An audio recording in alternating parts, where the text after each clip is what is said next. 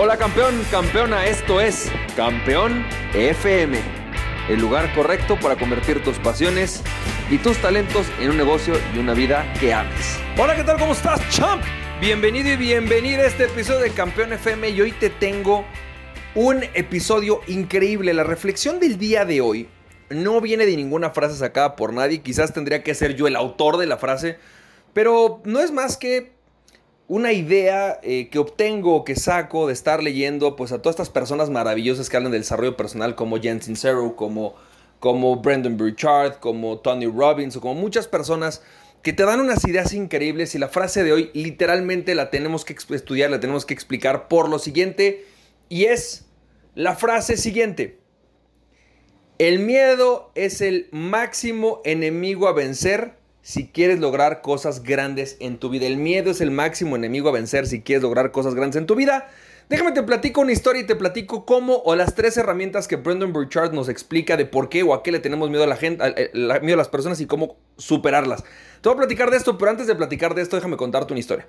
Resulta que eh, yo me acuerdo cuando estaba en la universidad, eh, la Escuela Libre de Derecho es una escuela que si no la conoces es una escuela mexicana, es una escuela de derecho, eh, de las más reconocidas. Yo no podría decir si es la mejor o, la, segunda o la tercera, pero es de las escuelas más reconocidas, quizás la más reconocida de México en cuanto a escuela de derecho. Y entonces es una escuela donde es un sistema muy raro de, evaluación, por lo menos cuando yo estaba, ha ido modificándose un poco, pero durante prácticamente 100 años se mantuvo con el mismo esquema de, evaluación en donde eh, llegaba el profesor, ¿no? Te daba clases durante todo el año y solamente tenías un examen al año al final del año y en ese examen el maestro era un examen individual, oral y en cuestión de media hora, a veces hasta hora y media, ¿no? Dependiendo cómo te fuera a ti en tu examen, eh, el maestro decidía si pasabas o reprobabas, no había más. me acuerdo mucho, en algún momento eh, había un, hay algunos exámenes, particularmente de, de materias optativas, que no se hacían digamos, en la época regular de exámenes que normalmente empieza en mayo, junio, bueno, en junio, sino que se hacía en una época diferente, por ahí de febrero, se llaman materias optativas. Entonces me acuerdo mucho que había un maestro eh, en el que estábamos en segundo año en, la, materia optativa, y este maestro, bueno, pues ha ido presentando de forma regular, ha ido dando sus clases y todo, sin embargo, eh, normalmente pues te dan un, periodo de exámenes, ¿no? Te dicen, a ver, el periodo de exámenes es tal fecha, a tal fecha y tú acuerdas con el maestro cuando empiezan a evaluar. Normalmente las evaluaciones como se hacen por alumno, ¿no? Pues toman uno, dos, tres días por materia. Y entonces me acuerdo mucho que estábamos en este proceso y haz de cuenta que nuestro examen, no sé, no recuerdo la fecha, pero haz de cuenta que nuestra semana de evaluaciones empezaba el lunes y el maestro quedó en hacernos la evaluación en arrancar el jueves, ¿no? Entonces teníamos varios días para estudiar y obviamente todos aprovechamos esos, esos cuatro o cinco días para, pues, digamos, hacer todo tu estudio necesario o tu preparación necesaria para poder entrar a tu examen y pasar este examen.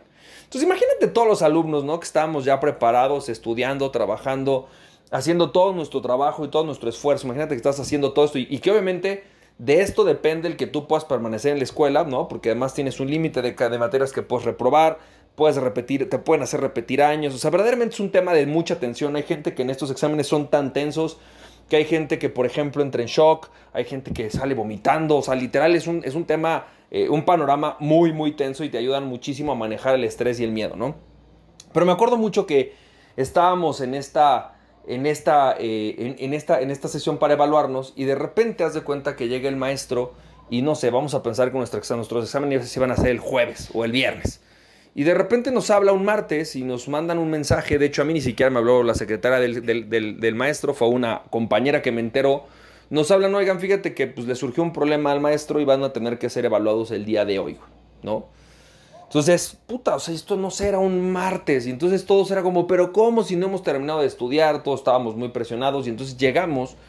Y pues obviamente yo empecé a decir, oigan, esto no se vale, o sea, no manches, ¿cómo vamos a pasar un examen?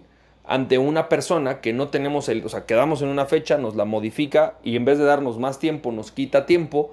No, para nada, esto no se puede, no puede ser. Y entonces empezamos, éramos a lo mejor, porque era una materia optativa, a lo mejor éramos 7, 8 alumnos, pero todos estamos que, pues no, obviamente no. Y entonces me dicen a mí, Francisco, como tú eres el que hablas, pues te toca a ti decirle al maestro, ¿no? Yo estaba aterrado, porque dije, bueno, pues a mí me puede reprobar por andar haciendo este relajo, ¿no? Pero bueno, me acuerdo mucho que me paré eh, y me paré enfrente del, del maestro este, y le empecé a hablar, la verdad, con la cabeza cabizbaja, muy apenado, tímido. Y la verdad yo estaba que me llevaba el terror del miedo, pero dije, bueno, pues si no lo hago yo, ¿quién, no? Y entonces en ese momento que, que yo realmente no, no, no, lograba como hilar mis ideas, agarro un cuate que se, me acuerdo que se llama Guillermo, se para y dice, a ver, espérame tantito, no, a ver, no, maestro. Y entonces él literalmente con todo el temple y toda la fuerza fue y dijo, ¿no? Así, güey, no nos puedes evaluar, ¿no? No queremos que nos evalúes por esto, por esto, por esto.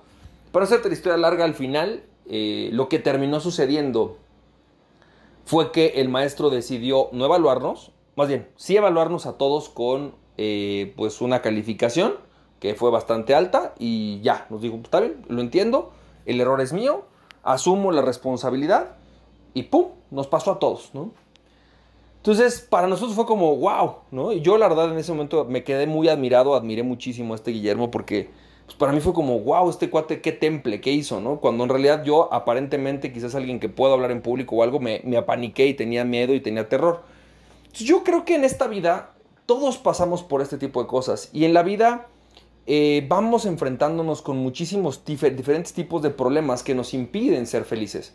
Tu cerebro no está diseñado para pensar en cómo te hace feliz o cómo logras el éxito. Tu cerebro, básicamente tu ego está pensado en cómo le hace para que sobrevivas. Y entonces muchas veces las cosas que te van a hacer sobrevivir no son las que te hacen felices, no son las que te van a hacer crecer. Y entonces, por eso es que nosotros tenemos este miedo. Sin embargo, si habláramos del miedo, Brendan Burchard decía que solamente los seres humanos le tenemos miedo a tres cosas, básicamente a tres cosas que tenemos que trabajar. Y si tú hoy quieres, no sé, dedicarte al coaching o quieres convertir tu pasión en un negocio rentable o estás buscando la manera de crecer eh, tu riqueza o estás buscando la manera, no sé, quizás de independizarte o a lo mejor estás trabajando fuertemente y con toda la intención en convertirte en un rockstar de tu industria, sin importar qué estés haciendo, te vas a enfrentar con estas tres cosas y que definitivamente el día de hoy tienes que empezar a erradicar. La primera es, los seres humanos le tenemos miedo a la pérdida. Es decir, tenemos miedo a perder algo. A que, por ejemplo, perdamos a un estatus o perdemos a una... o perder relaciones. Me acuerdo mucho cuando yo dejé el derecho, ¿no? Y terminé la carrera, pero bueno, al final de cuentas decidí no dedicarme a eso. Y empecé a meterme primero en un rollo de multinivel que ni tenía idea realmente muy bien de qué se trataba. Y evidentemente tampoco era muy aprobado por la gente con la que yo me rodeaba. Hubo varios amigos a los que yo perdí. Y entonces este hecho de meterme a hacer algo diferente implicó una pérdida y por supuesto que me daba miedo y por supuesto que me provocaba dolor.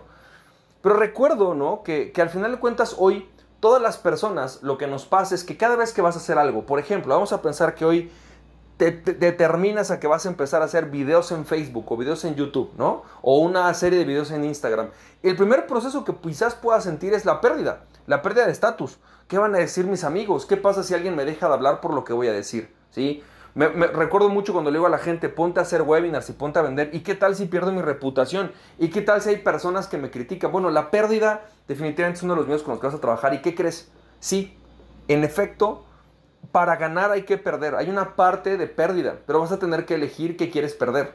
Y tienes que empezarte a ser consciente de que definitivamente en el momento en que tú empieces a hacer algo diferente, en el que empieces a crecer, va a haber gente que se aleje. Va a haber personas que te digan, híjole, este, ya no me vuelvas a hablar ¿no? O personas que te digan, ¿cómo te atreviste a hacer eso? O que personas que te digan, ¿sabes qué? Este, no concuerdo contigo. Y es válido.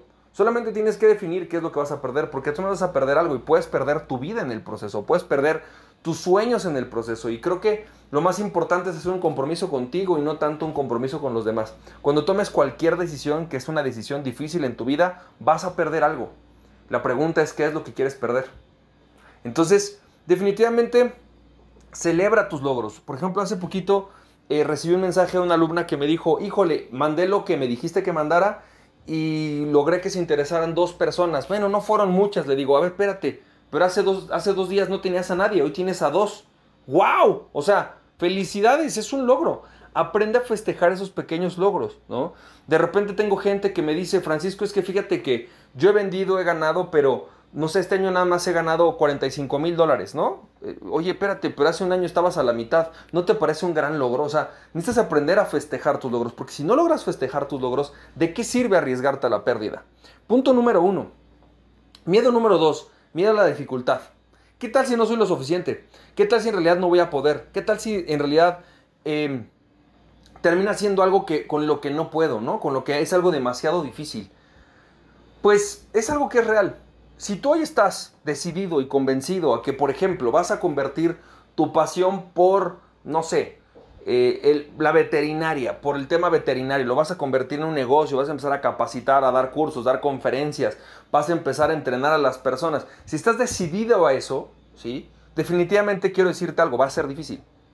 Va a ser más difícil que estar donde estás. De hecho, siempre que tú, piénsalo, siempre que tú hiciste un movimiento para crecer fue más difícil. Por ejemplo, quizás cuando pasaste de la secundaria a la preparatoria, fue más difícil la preparatoria en algunos puntos de la, de la preparatoria a la universidad, fue más difícil la universidad. Si después hiciste una maestría, hubo algunas dificultades para las que no estabas listo en la universidad. Sin embargo, necesitas empezar a crear un pequeño hábito de enfrentarte a retos o cosas que no dominas o que no sabes o que son nuevos para poder aprender una lección importantísima, que es sin importar la situación que se te presente, tú tienes la capacidad de manejarla. Es decir, genérate el hábito de enfrentarte a cosas que no sabes hacer para que te enfrentes con la situación de que a pesar de que se encuentren las dificultades, a pesar de que se presenten las pérdidas, a pesar de que se presenten los errores y las dificultades, vas a poder sacarla adelante. Porque si aprendes a hacer eso cuando te con cosas fáciles, como quizás, por ejemplo, mucha gente llega y me dice, ay, es que a mí me da terror picarle a la computadora y que mi sitio web se caiga. Ok, inténtalo. Oye, y si se pierdo todo el trabajo que tenía, está bien, inténtalo. Y si se pierde todo a mí, me acaba de pasar justamente el día de ayer, perdí todo mi trabajo haciendo algo por probar algo que no sabía hacer.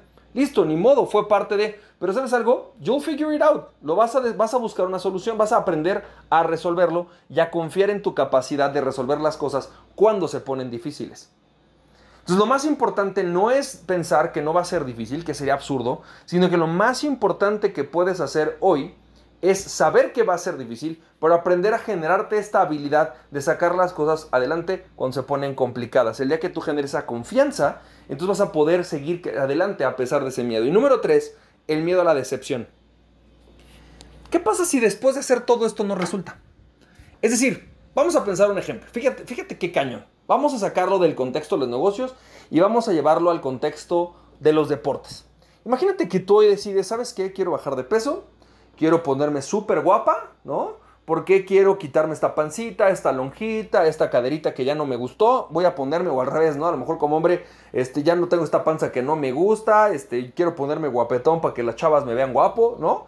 Y voy a ponerme a hacer ejercicio. Y de repente te empiezas a dar cuenta que empiezas a hacer todo el trabajo, empiezas a nutrirte, empiezas a ir al gimnasio y resulta que a pesar de todo el esfuerzo que estás haciendo, ¿no? A lo mejor han pasado seis meses o un año y a lo mejor sigues muy parecido, o sea, no es que tengas el cuerpazo de Hollywood que todo el mundo esperaba, a lo mejor tu genética no te daba para tener ese cuerpo hollywoodense que aparece en la revista de Men's Health, ¿no? O que aparece en Victoria's Secret. ¡Fum! Terrible decepción.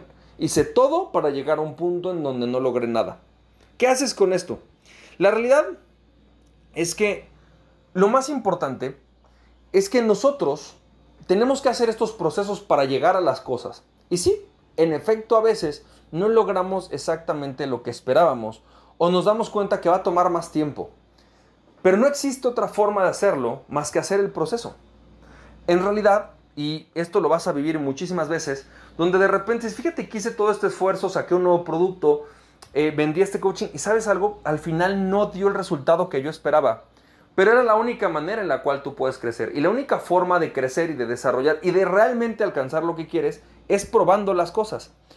Hay personas que dicen, Dios, que yo soy muy perfeccionista, ¿no? ¿Sabes, ¿Sabes por qué no he sacado mi sitio web? Porque soy muy perfeccionista. ¿Sabes por qué no he sacado mi coaching? Porque soy muy perfeccionista.